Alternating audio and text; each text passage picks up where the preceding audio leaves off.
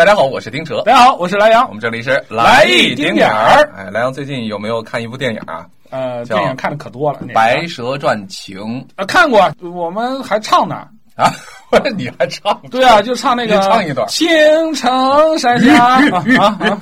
那叫那叫《新白娘子传奇 》哦不是一回事儿啊那是白白素贞白娘娘啊这和许仙之间的故事啊是吧？那你讲这个不是白素贞这也是这个故事，啊故事一样啊嗯，但不是赵雅芝演的。那是哎这是哪个雅芝？呃，这也不是雅芝啊啊，这是一个越剧，越剧把越剧拍成了电影儿。白素贞，你这八蛇，我劝你写下痴情，走了吧。哦，这个还还是其实还挺挺难得的。我没有看过全篇，嗯但是呢，我在一些短视频平台上，嗯我经常能够看到，嗯而且据我了解，它的完播率非常高。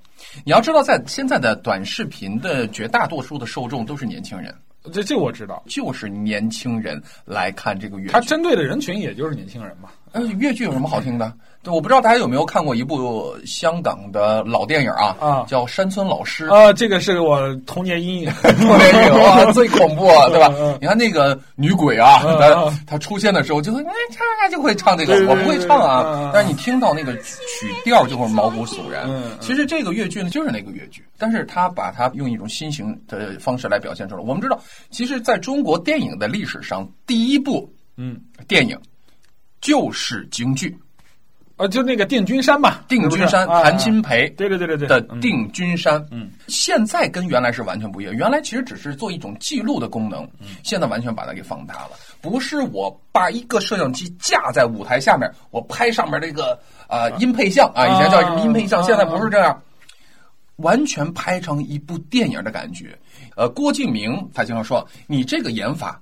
不是电影的研发，你这个拍摄手段只是电视剧的拍摄手段，真正的电影要更高级。嗯，它这部剧就是更高级，从中怎么体现更高级？嗯，它是水墨画的展现形式。哦，就是这其实水墨画，我觉得是我们中国人是有传统的呀，水墨画。包括你看，我们以前小时候看那个呃小蝌蚪找妈妈，对，是不是啊？对还有这个小放牛，嗯啊，对吧？其实水墨画中国真的是很有传统的，我觉得现在弄到放到戏剧里面，倒是还蛮新颖的一个事情。水墨画只是画，但这个是真的人去演，而把它用水墨画的那种方式给展现出来，动起来了动起来，啊让大家觉得哇，这个牛。嗯啊，这个我们说啊，后期的技术团队啊，包括创意，嗯都是很好的。但是我觉得更厉害的啊是什么呢？就是我们对中国传统文化的展现。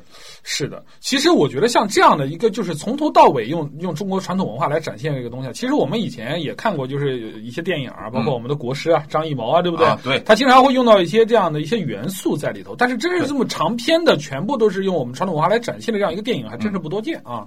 你还记得前段时间就是应该是河南卫视吧？河南卫视啊，我知道。然后就是他在端午节，呃，包括其实他之前就已经有一个非常出圈的一个，就是在去年春节的时候推出了一个这个展现传统文化的这样一一档叫什么叫晚会吧？啊，严格上来说应该算是一个晚会，嗯但是它展现的就非常的不同凡响。我印象最深的就是一幅《清明上河图》，用真人去跳，把它给跳活了，让我们看到了动的《清明上河图》。对我我印象比较深刻的就是他那段就是洛神洛神赋的这个叫这个那个名字叫什么叫起是不是啊？起就是在水下的这个洛神在跳舞的这么一段，其实、哇真的是美到让人惊讶的这样一个地步，而且想象力极其丰富。翩若惊鸿，宛若游龙。对，这就是那个曹植的《洛神赋》里面的词儿是吧？但是解释的就是非常的适合这这样的一段。所以你觉得这个观众受众是谁呢？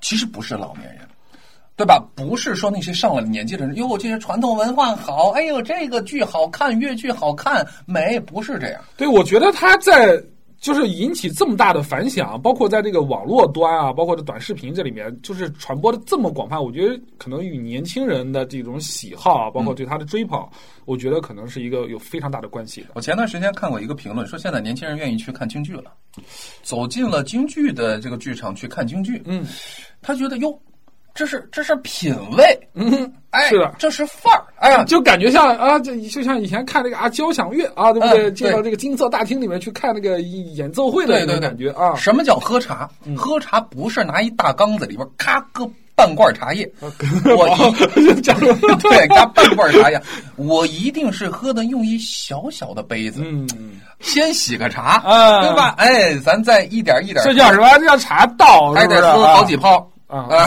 好几泡。啊！你你喝吧，我是不喝。喝好几泡，哎嗯，这叫什么？这就是你说的茶道，这就是品味，嗯这是范儿。嗯，我去看京剧一样是范儿，是我去听昆曲是范儿，我去听相声嗯，是范儿。为什么传统相声现在火了？它可能有一种改变，像郭德纲那种推广对对对，但是大家愿意去看相声，突然火了。人说相声走下坡路了，没有，相声反而回弹了。你包括这个现在在抖音上面有一王佩瑜先生。啊，唱京京京剧唱老老生的，对，嗯现在就很火，大家就愿意看他唱啊。说这个这是代表中国传统文化，嗯人把这些人叫什么？叫中国国家队，对就带出去，那是代表着整个中国的风格风貌。是的，其实有像他们这样一批人，比如比如说像郭德纲啊、王佩瑜啊这样的，不管他们有各种各样的争议啊，但我觉得他们是起码对中国文化的传播啊有一个非常良好的一个推动的作用。呃，在前两年也有一个挺火的啊，就是故宫的文创产品，你还记得吗？呃，我知道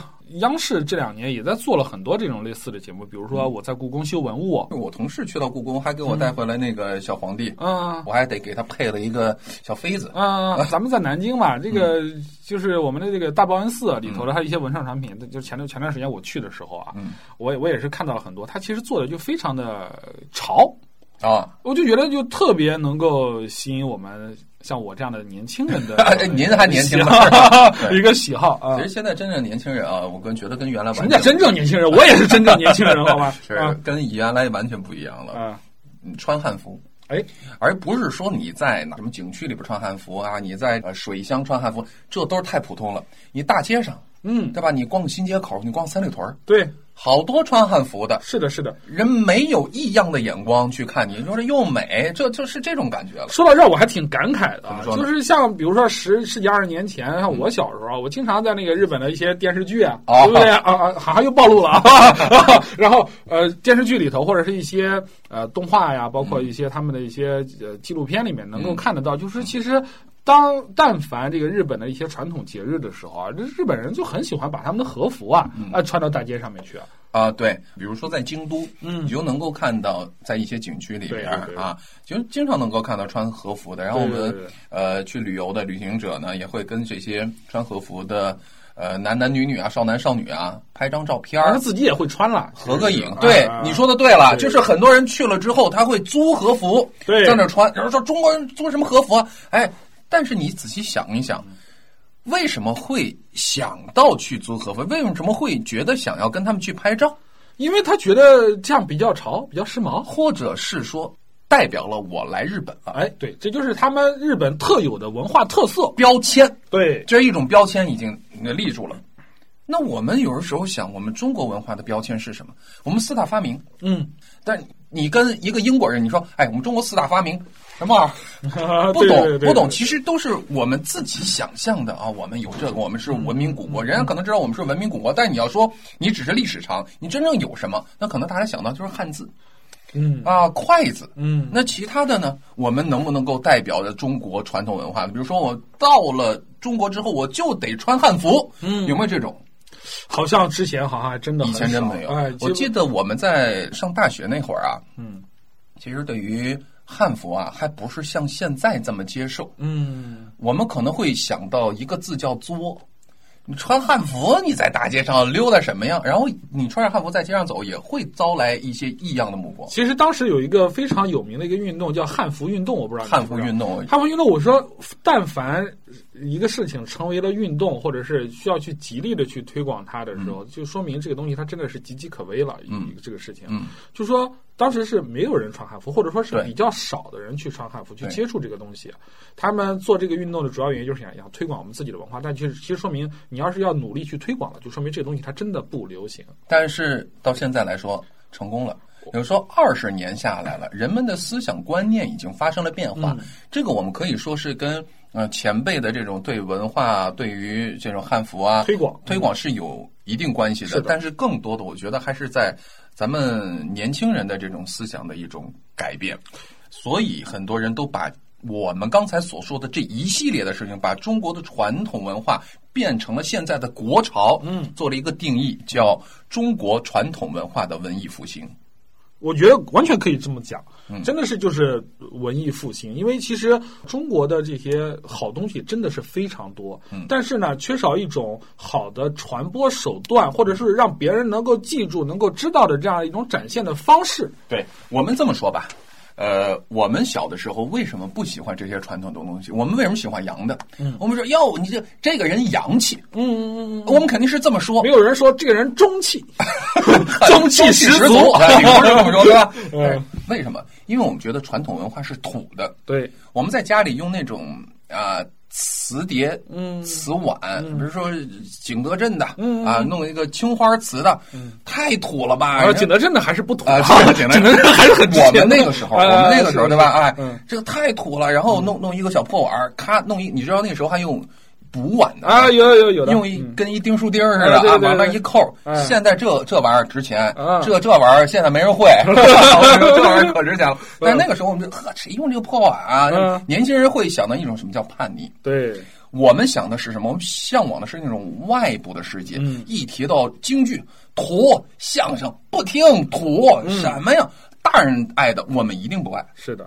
其实我觉得可能与我们当时那种特定的历史时时间段是有很大的关系的，因为其实我们，嗯，像我们这波人八零后嘛，其实也就处在这个呃国家刚改革开放，嗯。然后好多洋玩意儿全部进来了，对我们来说这东西就是新奇呀、对啊，就像我们所谓的什么传统文化这一块的东西，其实我们就是见怪不怪嗯。的，总觉得自己的东西就是嗯透露着那么一点土气。但是外国的大量的文化啊什么都一涌进来，什么所谓的什么呃各种洋节，对不对？啊？呃，各种的什么西式的这种美食，你啊想对了，过洋节吃西餐，对那时候绝对最流行。那时候，呃，肯德基刚开始的时候，多少人去排队？嗯是麦当劳刚来的时候，哇，洋快餐啊，啊洋餐咱得去吃。是那时候披萨那个叫什么来的？嗯必某客。刚来哟，这个披萨是吧？这老外都是这么吃而且当年夫子庙那边排队排死人，啊，一定要吃个牛排。是，现在呢？呃，好像我前段时间听说必胜客倒了好多，对呀、为什么？因为大家觉得第一见怪不怪了，第二真难吃。哎，呃，跟我们中国的火锅能比吗？烧烤现 能比吗？现在我们最火的年轻人还是喜欢吃火锅，咱还是喜欢吃咱们自己中国的东西。为什么？呃有人说哟，那是不是我们更加封闭了啊？我们呃不知道外边的世界了？不是，其实我们更知道外面的世界。千帆过尽，方知自己的东西好。哎就是你见惯了这些东乱七八糟的这些洋玩意儿之后啊，你回过头你会发现，哎，其实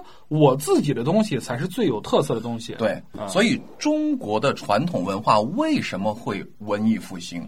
为什么会在年轻人里边变成一种国潮？嗯嗯嗯爆发式的发展，其实我觉得可能有几个原因。啊，您说说看。第一个呢，可能就是重视，就国家的重视。嗯，有你首先最近几年，你发现没有，洋节我们是不提倡去过的。是的。我媳妇儿是幼儿园老师，嗯嗯嗯他们幼儿园老师、啊，你都有媳妇儿了不好意思啊，呃 包括幼儿园，包括小学，对于洋节是绝对拒绝的。嗯其实这个是从上面下来的一个任务。嗯那这个说明什么？说明我们不需要去宣传这些洋节。嗯我们对于中国传统文化的重视，反倒是像中秋节、嗯，像端午节，大肆的去过。从小孩就开始对于自己传统节日的一种认可。对，放假，对不对？哎然后哎，然后放假发钱，哎，发钱，哎，大家就 然后高速免费，对？喜欢过自己的节，哎是的。洋节咱不提，所以这就是重视，这是必须的，嗯。对吧？这是必须的前提大背景，是的，但这也是不够的。嗯，其实真正的还是需要我们自己年轻人或者老百姓的认同。是第一，就是我们从年轻人的角度上来说，现在年轻人啊，什么没见过，呃，这倒是，什么没吃过，什么没看过主要。是网络太发达了，这东西，哎，现在说实话啊，咱们老百姓真的是很富裕了。嗯，出国现在就是疫情出不去吧？啊，也是，不是疫情的话，每年多少出国的？嗯，没错，东南亚那边，日本、韩国，嗯，是吧？你你连连接江苏到到韩国就四百多公里，对，其实出去一趟还真挺方便，也不贵啊，来回你去到日本来回机票两千多，你比飞新疆有的时候都差都差不多，也也是这对吧？嗯。你你再你再说去趟俄罗斯去世界杯的时候啊，又去世界杯，你去过世界杯了不起啊！你哎就是了不起啊！我旁边就坐一个中国球迷嗯啊，聊了一路，嗯，这是什么？其实这个就是，当国家的大门打开了之后，老百姓的钱袋子鼓了之后，出去方便了，是的，见多识广了。是的，我见识过了。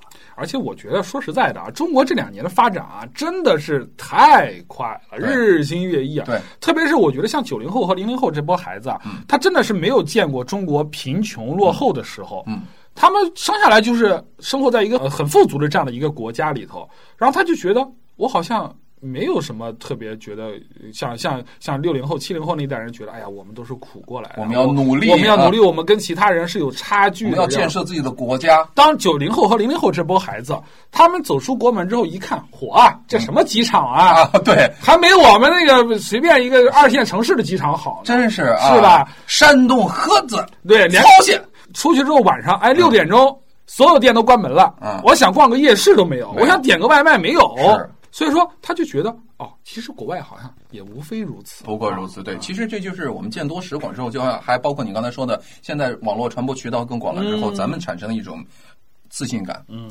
呃，我不需要你认可我了，对，我本身就很厉害了，是的，我很强大，我很自信。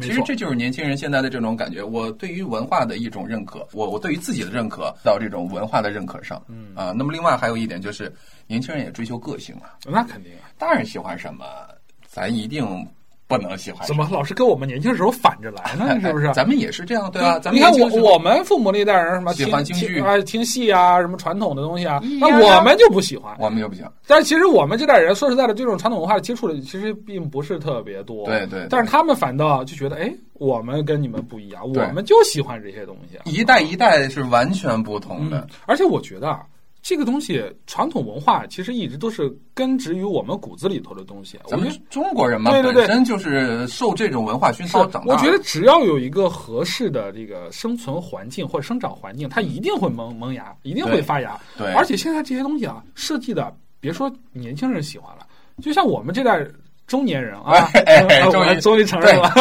节目结束的时候就该老年人了。哎，也也是也是喜欢的。这个就是我们要说的第二点。刚才我们是站在年轻人的角度，对吧？他们眼界更宽。第二点其实就是文中国传统文化本身的一种改变。嗯，就首先它本身自身是美的，它很美。你看我们刚才所说的那种越剧啊，还有京剧啊，它讲的不是丑，他讲究的一定是真善美。那是让大家更能够发现啊，我对于这种生活的热爱，我对于美的追求，这就是艺术啊！那是。艺术的最高境界不就是美吗？你有没有发现啊？所谓的国潮啊，嗯它其实对于传统文化的改改良或者是改进啊，嗯其实有很大幅度的这个变化，就是它跟真正就是非常纯纯正的那种传统文化还是不一样的。因为呃，真正的传统文化，所谓的传统文化，可能就是我们说古代啊，嗯古代那些人，我们跟他们生活的时代不一样，嗯，我们看到的、听到的完全不一样，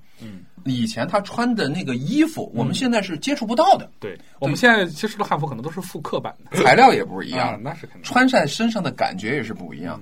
而且我们在一些画当中，我们看那些汉服，真的就是那些老百姓真平时穿的吗？嗯就像我们现在留存的一张照片，五千年之后，人说哦。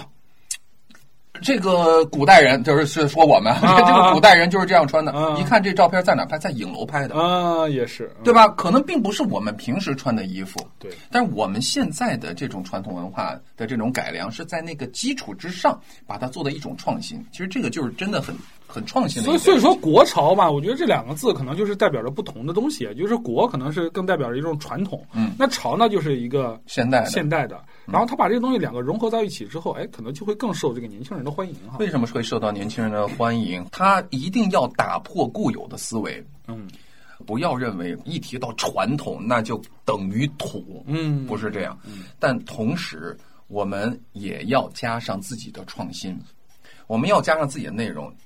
你生造出来一个东西啊，嗯，其实很难。对，因为我们造一个航天飞机，那得花多少人、多少精力去创造一个？你发现一颗中子，你得用用多大的这种精力，对不对？啊，物理物理小课堂开始，呃，但实际上你要改变它很容易，嗯对吧？你比如说我以前就有的一个呃京剧，嗯，我怎么样改稍微改变一下，我把它画的更美、更现代范儿，然后我通过一种更新的方式去传播。对，年轻就是人接受了，就是不管你怎么变化啊，做什么样的东西，但是你首先你是根植于你的骨子里面是根植于这个传统文化的已有的这个精髓的在这个东西在里面，对，然后你做一些创新，然后迎合一些呃更现代的一些审美，嗯，可能就会更受别人欢迎，而且它真的就是非常的讨人喜欢，嗯啊，另外，我还觉得，就是现在这个网络的发达呀，嗯真的给传统文化带来了很大的这种传播的效果，就是它的出口变得更加的方便了。确实，第一呢，网络的发达，呃，基于硬件的建设，对吧？就是硬件在高速的发展，然后呢，软件跟着配套。嗯嗯，那么我们再加上人的这种思想的这种开放，愿意把这些好的东西放到网上给大家展示。我觉得这个网络啊，它真的是非常有魔力的这样一个东西。就是说，你原来有的东西，你你守着自己这一亩三分地儿，你传不出去，就别人真的就不知道。嗯，就是现在真的通过年轻人的这些，他们对这个国潮的喜欢，包括他们的一些呃展现手段，然后通过网络传播过去之后，哎，不光是中国人喜欢，其实外国人也喜欢。还真是我在呃某音上啊，嗯喜欢看就一种类型的视频啊，就是老外看中国人拍的视频。嗯啊，他会分屏嘛？老外在那儿看、看他的反应，看他的表情，看他的评论。是呃，老外最喜欢的是什么？嗯就是变装，变装。就是咱们比如说啊，普普通通的来啊，就咱咱俩啊这这个这个小样儿。不不，我我我还可以，你这是哪里来的文化自信啊？呃就是要文化自信。啊，就是就是咱咱俩这个小鸟样儿啊，嗯嗯然后那突然哒哒哒哒，啪来一首歌，突然来一个变、变音变奏，咱俩换装了，嗯，俊美小生，哦，当然还是这张苍老的脸啊，哦对对。对，滤镜滤镜伺候，哎，滤镜伺候，衣服啊，全部换了。全部都变装了，嗯。换的都是那种飘飘欲仙的那种感觉。啊哎呦，老老老外一个，哦，这好看，哎，我跟你讲，其实啊，老外最近啊，我看到那个就是国外的这个某音的这个国外版啊，嗯嗯，它国外版里面有一个类型的，就是关于中国人的这个视频啊，嗯特别受欢迎。这个啊这一系列的点赞都是过亿的，是什么？就是汉服的街拍。哦，街拍，对，就是一帮子，可能也就是两三个比较长得比较好看的小哥哥小姐姐，然后穿着汉服在街上就走过去，然后就这么跟拍一段，或者是有些有我记得有一个印象非常深刻的一个小伙子啊，他穿的是那种呃中式嫁衣。一个男孩穿一个中式嫁衣，头上戴着凤冠的那种，哦。然后他在那个街上玩滑板，哟，哇，非常潮，非常酷。然后这在老外那边简直就是不得了了，要了命了。而且你知道，有些嗯欧美的一些博主啊，他会自觉的去帮你去传播这个传统文化，因为他喜欢啊，嗯对不对？然后他会教你如何穿汉服，哦他甚至有教程，还会教你如何哎画那种中式的妆。呃，我在这里呢，我真的我要跟中国传统文化道一声歉，嗯，我还不如外国小伙儿。为什么呢？中式装我首先也不会画，嗯嗯汉服啊，你也没穿过我。也没穿过，嗯真的，我可能在这一点上真不如别人来的强。这就是我们呃对应到节目刚开始所说的。嗯我们去到日本的时候，可能会觉得，哎，大街上都是和服，嗯哎，我们这个穿着挺有意思，体验一下嘛。嗯但现在老外来到中国之后，他会哟，都是汉服，其实作为对，其实作为外国人来讲的话，他其实接触到你的文化中，他很难就是比如说非常深入的去了解你的文化。对对对对。他有些时候他接触的可能就是某一个符号。对。那恭喜的是，我们现在中国人的符号从筷子变成了汉服了，对，是不是？然后整个人你会觉得，哦，原来我的文化，外国人站在外国人的角度来说，原来中国的文化是这么的缤纷，嗯，这么的多样性，然后这么的有魅力，嗯是不是？就像我们以前接触国外的文化的时候，其实我们也很难了解外国人到底是怎么想的。对但我们就是什么？哎，结了婚之后要穿婚纱，但是其实人家为什么要穿婚纱，你也不知道。嗯，所以按理说中国人穿结婚都要穿红衣服，对不嗯对？那怎么一开始就穿白衣服了呢？就很不感觉很很奇怪。但是在我们不懂，因为它文化强势嘛，然后我们就会去学习它。嗯，学习它之后，虽然说你不懂，但是你通过呃去模仿它，或者是去通过穿它的衣服啊、吃它的东西之后呢，你会哦，慢慢慢慢，我觉得哦，就觉得那个东西是好的，然后我们就开始让他学。但现在不一样了，其实就随着中国这个国力的强盛之后，中国这个文化呢，慢慢也开始在往外输出。然后我们会觉得哦，原来我们自己东西是好的，然后国外人会觉得哦，这个东西是新奇的。对。啊，你中中国文化是有魅力的，所以说我就愿意去学你这些东西所。以这个就是我强大了之后，我不需要你认可我。对，什么它其实就是我自己已经对我自己认可了。对，我觉得以前好像有好长一段时间，中国人老是觉得，哎呀，这个我们要把传播中国文化放在嘴边，放在嘴边，你光光靠喊口号，其实是真的没有太大作用的。嗯但是真正当你这个国家强盛起来之后，你这个文化开始嗯强盛起来了之后，我觉得永远都是文化这个东西啊，嗯不能永远都是这个墙内开花墙外香，嗯是不是啊？你看当时其实我们有一个乐团叫这个女子十二乐坊。啊，对对不对？？其实国内一开始是没有什么人知道的，它是在日本火了之后，然后传回国内的。嗯但其实现在就反过来了，其实中国人好的东西真的很多，而且通过我们的这些包装手段或年轻人的喜好啊，或者是一个传播，然后它真的就是在我们的本土就是枝繁叶茂了之后，然后让国外人知道哦，原来中国的这个东西这么好。然后开始慢慢慢慢开枝散叶，传到世界各地。嗯我觉得这个就是一个进步嘛。对，所以啊，我在想，未来我们一定会有很多的国货，嗯啊，首先是得到我们国人的认可，然后走向世界。是的，我们喜欢的才是世界要喜欢的，对，是不是？？同时，我在想，你像包括一些品牌，嗯呃的一些国潮风，对对吧？也一定会越来越多。是而在大街上，我们也会能更多的去看到啊，有着国潮元素的一些服饰、配饰、装饰，嗯，没错，那个三式，是不是 啊？是是是，总结的很好。而当国潮正如现在这样已经被中国的年轻人所认可了之后，其实真的也可以去代表咱们祖国的一个繁荣昌盛和强大这。是必须的。嗯好，那咱今天就感慨到这儿了。啊，行啊行啊行啊，我要去买汉服了。回头你穿完了之后借我穿，我穿过了再给你穿。行，那么今天节目就到这里，感谢各位的收听和陪伴，我是丁哲，我是莱阳，来一丁点儿，我们下期再见。拜拜。